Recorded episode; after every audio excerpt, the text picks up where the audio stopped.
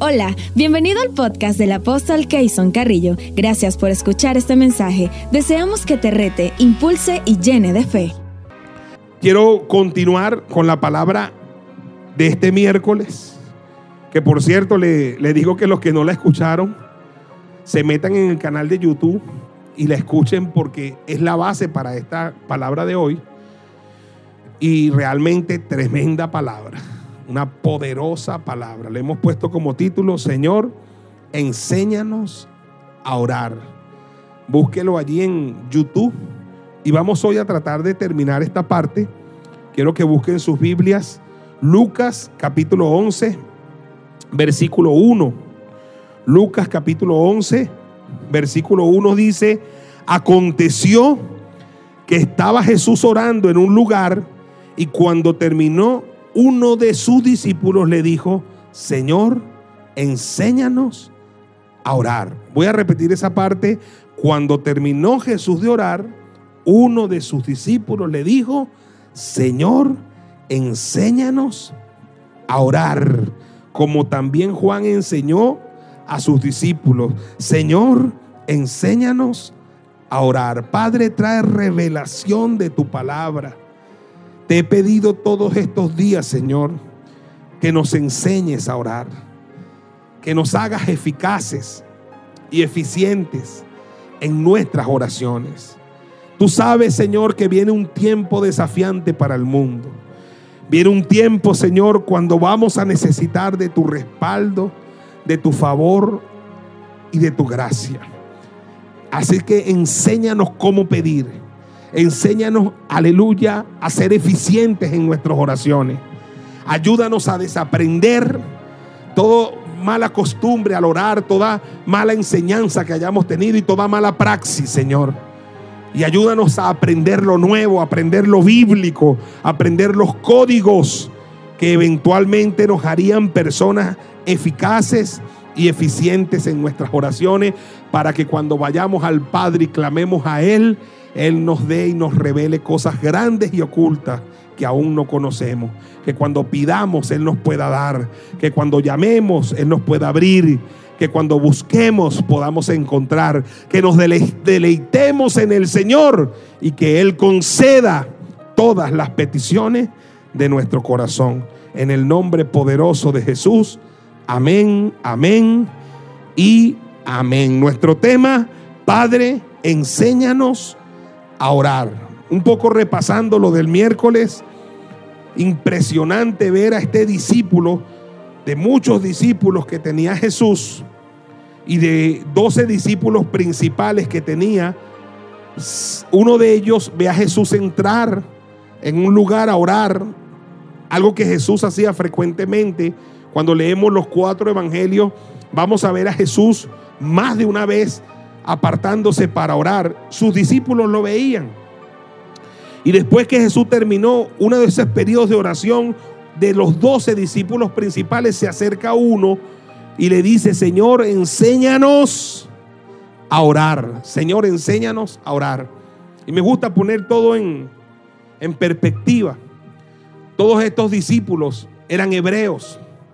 Así que todos ellos habían nacido en el seno de una familia que de alguna manera los llevaban incluso a presentar al templo cuando tenían ocho días de nacido, conforme a la ley de Moisés.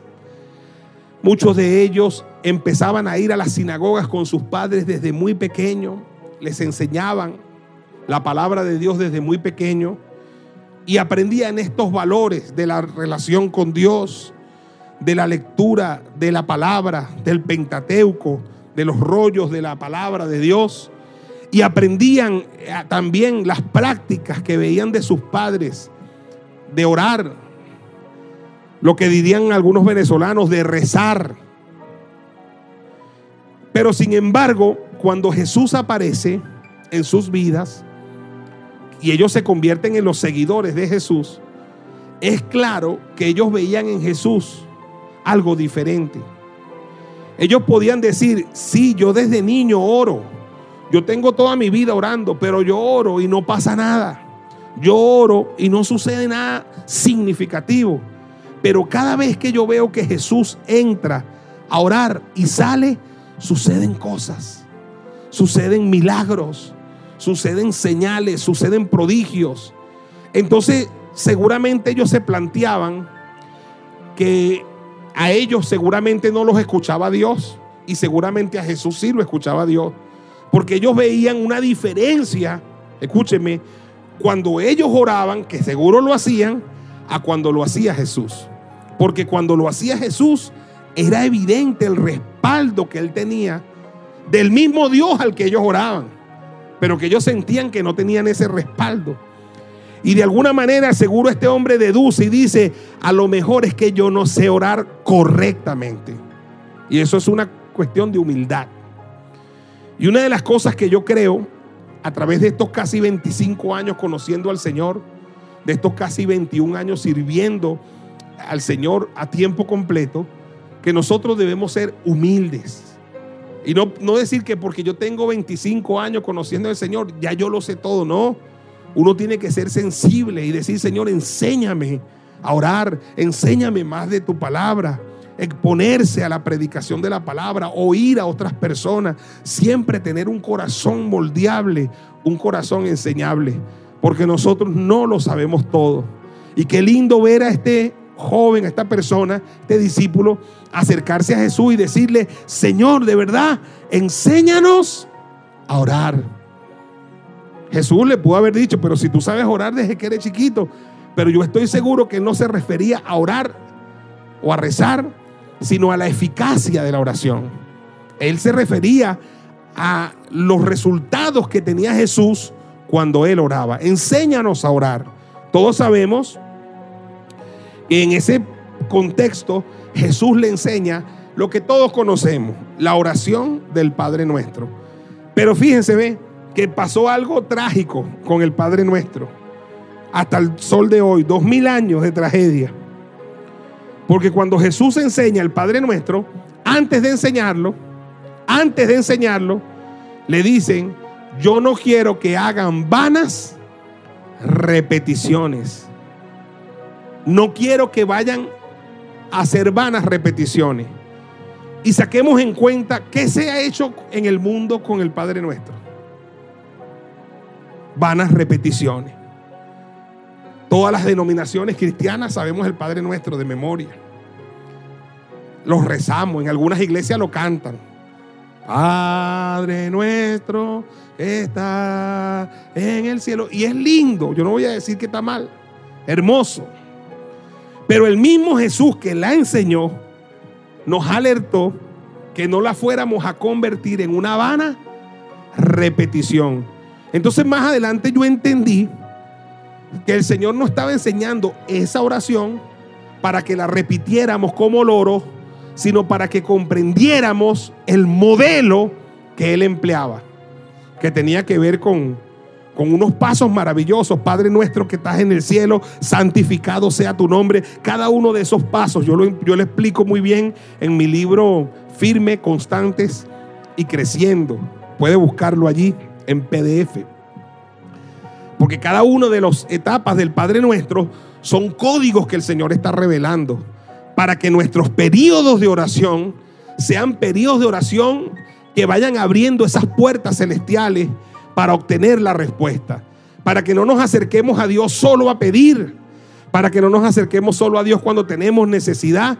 Sino que ese Padre nuestro, así como en la Biblia existen varios modelos de oración. Uno dice la oración de Nehemías, un modelo de oración, la oración de Daniel, un modelo de oración, pero la oración perfecta, la que enseñó el Señor Jesús cuando un discípulo le dice, Padre, enséñanos, enséñanos a orar. Yo estoy seguro que este discípulo practicaba la oración, como todos, pero él le estaba diciendo, Quiero la eficacia en mis oraciones como la tienes tú. Quiero que cuando yo ore sucedan cosas como suceden cosas cuando tú oras. Quiero tener el respaldo de Dios que tú tienes cuando oras. Yo no quiero seguir orando por orar, repitiendo por repetir, sino que yo quiero ser eficaz y eficiente y que cuando yo ore haya contestación de Dios. Dígame y denle un aplauso al Señor. Aleluya. Hay un principio universal sobre la oración establecido en Santiago capítulo 4, versículo 3. Santiago dice, pedís y no recibís. Y dice, porque pedís mal. Increíble eso, ¿no? Y el, Santiago es el hermano del Señor. Y dice, pedís y no recibís, porque pedís mal para gastar en vuestros deleites. Entonces hay una verdad universal que a veces no se enseña y que hace que muchos cristianos en el mundo de distintos signos se frustren con respecto a la oración. Si somos sinceros, a mucha gente le cuesta orar. A la mayoría de los cristianos le cuesta orar. Y muchos de los que les cuesta orar es porque no le hallan la lógica a la oración. Porque cuando lo han hecho, entre comillas, no han sido eficientes. O no recibieron contestación. O vieron que no tienen ese respaldo. Y entonces se les dificulta el orar. No ven en los periodos de oración algo agradable, sino a veces algo martirizante, donde huye, hay que hacerlo y lo veo como obligado y no lo veo como algo hermoso que me acerca a Dios, que me deja hablar con Dios, tener comunión con Él y acceder a los beneficios del Señor.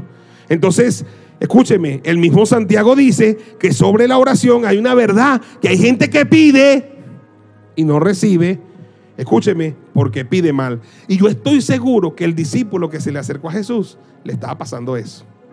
Él pedía, pero no recibía. Porque pedía, pedía mal. Y sé que muchos que me están oyendo les sucede. Y les ha sucedido. Entonces a partir de allí, escúcheme, hay que ser humilde y decirle, Señor, enséñame a orar. Enséñanos a orar. Y yo he visto que en la palabra de Dios hay muchas hay mucha dinámica en la oración. Y que uno tiene que aprender las dinámicas de la oración. Y uno tiene que escudriñar la escritura y, ver las dinámicas de la oración. Algunas, algunas cosas que nos dicen antes de orar, en el momento de la oración, aún después de la oración. Conductas que debemos tener en el momento que oramos. Que a veces las ignoramos y entonces pedimos y no recibimos porque pedimos mal. Nos agarramos de un versículo. el Señor dice, clama a mí y yo te responderé y te enseñaré cosas grandes y ocultas que tú no conoces. Sí, el Señor dice eso, pero no es lo único que dice. También dice que hay unos que piden y no reciben porque piden mal. ¿Aló? Nos agarramos, ay, que el Señor dice, pedid y se os dará, buscad y hallaréis, llamad y se os abrirá. Sí, pero ese mismo Señor dice que hay unos que piden y no reciben porque piden mal. Yo estoy viendo, hermanos queridos, oiga bien, oiga bien, todos los que están de verdad siguiéndole el ritmo a los últimos temas que hemos dado, que para los próximos días, las próximas semanas, los próximos meses, todos los verdaderos cristianos vamos a necesitar un respaldo de Dios como nunca antes. Vamos a necesitar en nuestra vida el favor de Dios, que sea notorio. Porque la época de la pospandemia va a ser desafiante, va a ser muy dura para muchos y muy difícil para muchos países, para unos más que para otros. Y en la época post pandemia, donde todo está por hacerse, donde todo está por reinventarse, entonces vamos a necesitar mucho del respaldo de Dios. Fíjese, un ejemplo nos dio grande Noé. Noé cuando se sube al arca, se sube Noé, su esposa, sus hijos y las esposas de sus hijos y los animales, porque el resto de los seres humanos no quisieron subir. Y estaba Noé en el arca y el mundo afuera destruyéndose por el diluvio universal. Y el mundo entero fue destruido por el diluvio universal, pero los que estaban en el arca se salvaron. Y al final, cuando ya Dios había hecho el juicio en la tierra y decide comenzar con Noé y su familia una nueva civilización en la humanidad, Noé tiene que descender y empiezan a descender del arca, su familia, él también, los animales. Imagínese por un momento, póngase en los zapatos de Noé y piense, por ejemplo, en qué había que hacer en el mundo en los próximos días, en las próximas semanas. Bueno, yo soy de lo que siempre me ha impactado eso porque eh, todo estaba por hacerse, porque el mundo prácticamente había sido totalmente destruido. Así que si Noé iba a hacer una lista de prioridades para hacer cuando se bajaran del arca, oye, increíble, porque ¿qué era prioritario? Todo era prioritario. Todo estaba por hacerse. Noé no es que iba a ser un alcalde de una ciudad que iba a tapar un hueco, no. No, no, no iba a, a reconstruir la civilización en el mundo entero. No sé si me alcanza, me alcanzo a explicar. Y en discusión con su familia más inmediata, pudieron haber discutido las prioridades. Pudieron haber dicho, oye, mire papá, este, yo creo que lo prioritario, por lo menos cuando bajemos, es donde nos vamos a guarecer en la noche. Ah, para que hagamos un ranchito allí. O de pronto lo prioritario es que pensemos en la comida para el siguiente día, para los próximos días. O lo prioritarios, eh, eh, papá, es que nosotros este, nos reunamos y decidamos a qué, agarramos para el norte, para el sur, para este, para el oeste. No. Así que habían muchas prioridades que cualquiera, y si se ponía a discutirla, a lo mejor cada cabeza tenía una prioridad al bajar del arca. Pero ¿qué es lo sorprendente de Noé? Que cuando ellos bajan del arca, por iniciativa de Noé, lo primero que hacen es un altar a Jehová. Dele un aplauso al Señor, aleluya. Un altar a Jehová. Es decir, Noé estaba diciendo, por eso fue que fue destruido este mundo.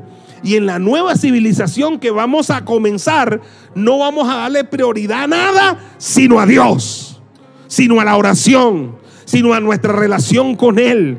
Y, aunque tengamos muchas prioridades y sabemos que hay que buscar comida y sabemos que hay que buscar alimento y sabemos que hay que trabajar y sabemos que hay que construir la casa, aquí la prioridad más alta la tiene el Señor. La prioridad más alta la tiene Dios. La prioridad más alta la tiene nuestra relación con Dios. Y aquí lo primero que se va a hacer en esta familia, en la nueva civilización, es un altar a Dios. ¿Cuántos dicen amén? Y esa actitud de Noé, esa actitud de Noé conmovió a Dios, conmovió al cielo. Porque escúcheme, a Dios no le gusta ser el segundo en ningún corazón.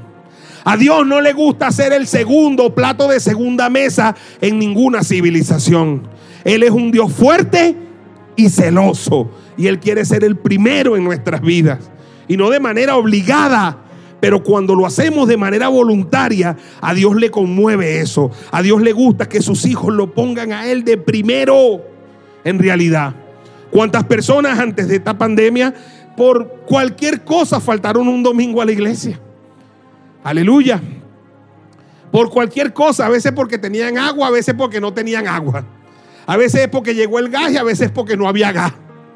A veces porque había luz y a veces porque se fue la luz. Entonces no se le conseguía orilla. Porque hay gente que cualquier excusa es buena para faltar a la iglesia, para no venir. A veces viven cerquita de la iglesia y se dan el lujo de faltar a la iglesia. Y sabe lo que yo he escuchado? A gente que le pasó esa situación varias veces y han dicho, ay, ahora cómo me hace falta la iglesia. A ver, cómo son las cosas. Entonces que este periodo de pandemia sirva para que todos hagamos en el mundo entero pacto con el Señor como lo hizo Noé y que entendamos que en la pospandemia la prioridad no va a ser el agua, la prioridad no va a ser la luz, ni el gas, ni mi ropa, ni lavar, ni que me visitaron. La prioridad va a ser los domingos y el domingo va a ser para Dios. Denle un aplauso al Señor y diga amén, aleluya. Para que, como dice Hebreos 10:25, no dejemos de congregarnos como algunos tienen por costumbre. Haga pacto en la pospandemia. Diga, Señor, al salir de la pospandemia, hay gente que te dice, ay, me imagino el primer culto cuando permita. No, no, el primero. No, te imaginas el primero. Imagínate los, los 500 cultos que vienen que sea la misma actitud del primero, porque si va a ser el primero que vas a venir volando, ay, alaba a Dios, y ya el segundo ya te vas a quedar porque te llegó el agua, entonces, ¿de qué sirvió la broma? La cuestión, la cuestión es que se convierta en un estilo de vida el anhelo ardiente por la casa de Dios. El Salmo 84, el anhelo ardiente por la casa de Dios. Y que podamos decir, Señor, de verdad, en esta pandemia me hicieron falta mis hermanos, en esta pandemia me hizo falta la oración, en esta pandemia me hizo falta la iglesia y ahora quería congregarme y no había posibilidad. Pero yo te prometo que al salir de esto, yo nunca más, Señor, aleluya, te fallaré en mi vida devocional, en mi vida contigo, en mi altar familiar y nunca más me dejaré de congregar y será una enseñanza para mí y para mis futuras generaciones. Dígame y denle un aplauso al Señor, aleluya. Aleluya. En la civilización post pandemia, hermano, tenemos que entender que todo cambió. Todo cambió. Por allí el hermano por la fe, Porfi Baloa, sacó una canción hace poco en la pandemia, se llama Todo cambia, basada en Isaías capítulo 24, verso 15 hablando de todo este cambio que hubo en el mundo y donde él exhorta, porque ese muchacho ha tenido un encuentro con Dios, relación con Dios, al mundo a que reflexione en lo espiritual, a que de verdad le pidamos perdón al Señor. Me gusta esa salsa, se la recomiendo, búsquela. Porfi Baloa, todo cambia. Y nos dice, cambia, cambia, cambia, cambia, cambia. Tenemos que cambiar, porque la, la pandemia tiene que dejarnos algo, una enseñanza de vida tiene que dejarnos valores, principios. Y, en el recomienzo de la humanidad en la tierra, escúcheme, tienen que pasar cosas diferentes en nuestra vida. Tenemos que cambiar nuestros órdenes de prioridades. Y tenemos que poner en el más alto nivel de prioridad en nuestras vidas personales, en nuestras vidas familiares y ojalá, hermano, en nuestras ciudades, en nuestras naciones, al Señor. Eso fue lo que hizo Noé. Noé dijo, todo está por hacerse, pero al bajar del arca lo primero que vamos a hacer es un altar para Dios. Y mire que fue previsor, porque en el arca traía los animales que iba a sacrificar en ese altar. Trajo sus diezmos, sus ofrendas. Tenía su provisión en el arca. Y el altar es para eso, para diezmar, para ofrendar, para orar, para conectar el cielo con la tierra, para adorar, para alabar, Aleluya, porque se entiende que Dios tiene que ver todo con la humanidad. Y Noé no quería que a la nueva civilización que iba a comenzar le pasara lo mismo que la antigua civilización, que se había olvidado de Dios y que se había llenado de pecado y de violencia y le habían dado las espaldas a Dios y Dios se había arrepentido de haber creado al hombre y decidió ponerle fin al hombre en la tierra. Entonces Noé decía, no puede pasar lo mismo y para que no pase lo mismo, antes de hacer cualquier cosa, vamos a hacer un altar a Dios. Y Dios, hermano, hizo un pacto. Hizo un pacto con Noé. Y Dios le dice, mientras la tierra exista, no la destruiré más.